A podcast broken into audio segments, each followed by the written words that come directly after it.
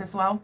Estou aqui novamente para a gente continuar a nossa série do segundo puerpério, como fica o relacionamento dos pais com o filho mais velho quando chega o bebê.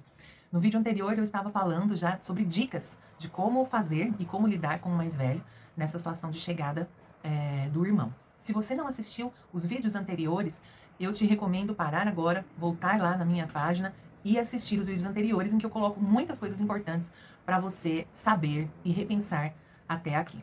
E aí você pode continuar ouvindo as dicas que eu vou falar aqui hoje, tá bom? É, então, vamos lá, continuando. Quando chega o bebê, vai ser muito importante que você afirme e reafirme quantas vezes forem necessárias o seu amor pelo maior, sempre que possível. É, isso vai te dar mais trabalho do que a gente gostaria, né? Às vezes a gente fala uma, fala duas, fala três, e quando você vê a criança continua insegura, você fala, puxa, eu já não falei, eu já não expliquei, às vezes é frustrante. Mas você vai precisar reafirmar o seu amor incondicional por ele diversas vezes, né? É, explicando que você está ali pelos dois, de que as necessidades de cada um são diferentes e por isso também os cuidados são diferentes, mas que o amor é igual, né? É, então, por exemplo, se o, o, mais velho não usa fralda, você vai é, dizer, olha, filho, você vê, eu não preciso mais te limpar porque você já sabe usar o banheiro sozinho, já sabe se limpar sozinho, mas o bebê ainda não. Né? O bebê ainda não, então eu preciso é, é, pôr fralda nele, limpar a fralda dele, né? E assim você vai explicando a diferença. Que cada filho tem uma necessidade dentro da sua idade, dentro do seu desenvolvimento e até mesmo dentro da sua preferência. É, então, o cuidado com um o outro será diferente. E criança entende cuidado por carinho, né? Então, mostre o que você faz pelo maior que você não faz pelo menor, né? É justamente por essa diferença aí de idade e de maturidade, tá bom? E você vai ter que repetir isso diariamente, rotineiramente, até que de fato isso seja processado ali dentro do coraçãozinho dele, tá bom?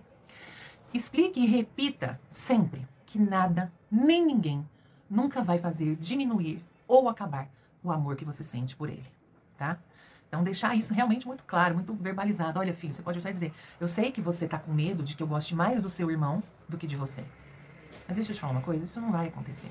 Porque você já tem um espaço no meu coração que é só seu é só seu. E nunca, nada, nem ninguém vai pegar esse espaço, nem um pedacinho pequenininho. Nunca. Nada vai acontecer para isso. Você não vai fazer nunca nada que vai diminuir o amor que eu sinto por você. Né? Então, deixar esse, isso muito claro, esse espaço que o maior tem na sua vida, no seu coração, é, muito bem estabelecido, né? E você pode até é, é, legal quando você ilustra, porque a criança é muito concreta, aquilo que ela vê, que ela pode pegar, que ela pode tocar, é mais fácil para ela entender e assimilar. Então você pode até desenhar um coração e falar, olha, isso aqui é o meu coração por você, né? E o que, que você acha que acontece quando chega o, seu outro irmão? Pode deixar ele pensar. Você acha que o coração da mamãe agora dividiu e é metade para cada um? Não. Nasceu outro coração dentro da mamãe. E esse outro coração é só do seu irmão. Então, tá vendo? Ó? Você tem o seu espaço. Esse coração aqui é só seu. E o seu irmão tem o espaço dele. Cada um tem o seu espaço e tem amor para todo mundo, tá bom? É... Outra coisa muito importante que eu quero falar para vocês. Você, os pais têm que garantir que o filho mais velho continue tendo o espaço dele dentro da casa e da família. Isso acontece muito em relação aos brinquedos, né?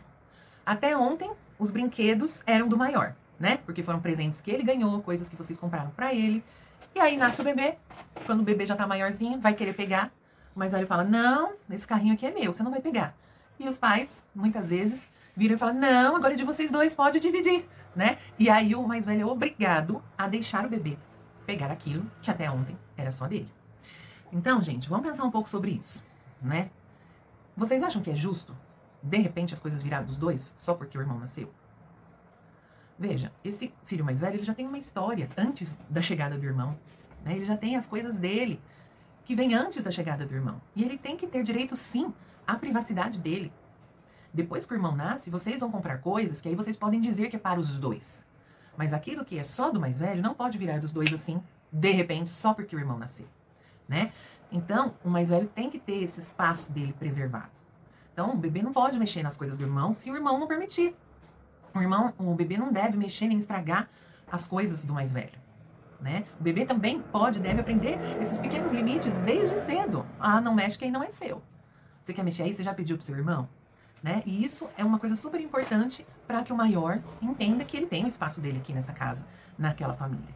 que o espaço dele não está sendo invadido pelo bebê, o que inclusive favorece uma rivalidade ali, né? Porque é isso mesmo que acontece. Ele vai se sentir invadido por aquela pessoinha que chegou ontem, pegou toda a atenção dos pais, dos familiares, o tempo de todo mundo e agora quer pegar as coisas dele também. Isso não é certo, gente. É igual quando a gente casa, né?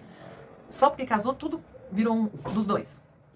Não, você já tem uma, uma história antes desse casamento. E você pode levar para sua casa nova coisas que pertencem à sua vida de solteiro objetos pessoais, coisas que você gosta e quer guardar, e que aquilo é seu, não é do seu marido. Né? E por que, que a gente não dá esse direito à criança? Então precisa pensar sobre isso, tá joia? Bom, deixa eu ver aqui se eu tenho mais dica para vocês. Ah, sim. A rede de apoio, né, gente? Rede de apoio é fundamental uh, para a maternidade, inclusive, é um fator de proteção contra a depressão pós-parto, né? E para que os pais consigam desempenhar melhor a sua maternidade ou sua paternidade, eles precisam ter pessoas que, o, que os ajudem, tá bom? É, então, ter alguém que possa ficar um pouco com o bebê para você poder dar atenção exclusiva para o seu filho mais velho, né? Isso seria uma coisa bacana, mesmo que você não consiga fazer isso todo dia, mas você pelo menos ali estabelecer alguns momentos pela semana em que outra pessoa vai dar banho, que outra pessoa vai passear com o bebê, levar tomar sol, enfim, fazer aquilo que que você pode delegar para outro fazer, uma avó, né, uma tia, é, para que você possa parar então e dar um tempo exclusivo para o mais velho. Isso vai nutrir o sentimento dele de ser amado e de ser importante para você, tá bom? Que vai favorecer todo esse processo. E a última dica que eu quero dar hoje, que também é muito importante: nunca faça comparações. A comparação destrói relacionamentos.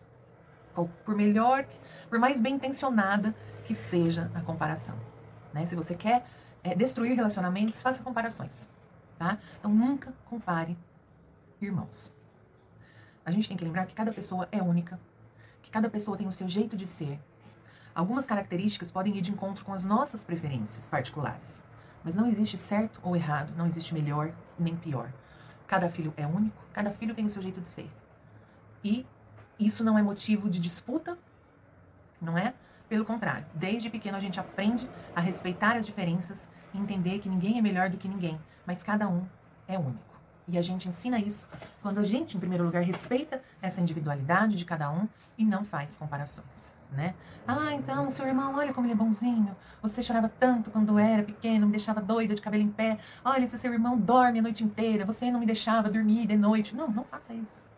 Né? Pode ser uma realidade, né, que você perceba sim, Pode ser que você tenha um bebê que trocava a noite pelo dia e depois o outro, quando nasce, dorme a noite inteira desde o primeiro dia que chegou em casa. Ok. Você, mãe, pai, sabe disso. Mas você não precisa externar isso. Porque a criança não vai entender o que você está dizendo. O que a criança vai ouvir é: meu irmão é melhor do que eu porque ele dorme a noite inteira. A minha mãe gosta mais do meu irmão porque ele dá menos trabalho. Tá? Então, justamente pela imaturidade cognitiva, a criança não vai entender o que você está dizendo. E conforme você compara, né, isso vai gerando rivalidade entre as crianças. Como eu disse num outro vídeo, alimenta aquele ciclo vicioso. Se o mais velho já está com medo de perder o seu amor para o bebê que acabou de chegar, se você fica comparando os dois e dizendo que o bebê é melhor do que ele em tais e tais aspectos, isso só vai aumentar a insegurança dele, no sentido de falar, olha lá, o que eu temia está acontecendo. Eu estou perdendo o amor dos meus pais para o bebê. Né? E aí, consequentemente, isso só vai aumentar a rivalidade e a disputa entre os irmãos. E a mesma coisa, né, gente? Eu tô falando muito do irmão mais velho, mas o contrário também é verdadeiro. Você também não pode ir por outro, é, pro outro extremo e passar a supervalorizar o irmão mais velho em detrimento do mais novo, ok? Comparação zero, de ninguém para com ninguém, em nenhum aspecto, por mais que seja para fazer um elogio. Se você quer fazer um elogio para alguém, compare ela com ela mesma, tá bom? Olha, antes você não conseguia andar de bicicleta sem rodinha. Olha que legal, agora você já consegue. Isso é muito diferente de dizer, olha, é, você o seu irmão conseguiu andar de bicicleta sem rodinha primeiro que você, por exemplo, tá bom? Esqueça comparações, isso destrói relacionamentos e depois fica difícil de recuperar. Então é isso, espero que vocês tenham gostado do vídeo de hoje e eu volto aqui pra gente terminar esse papo semana que vem. Um abraço, pessoal!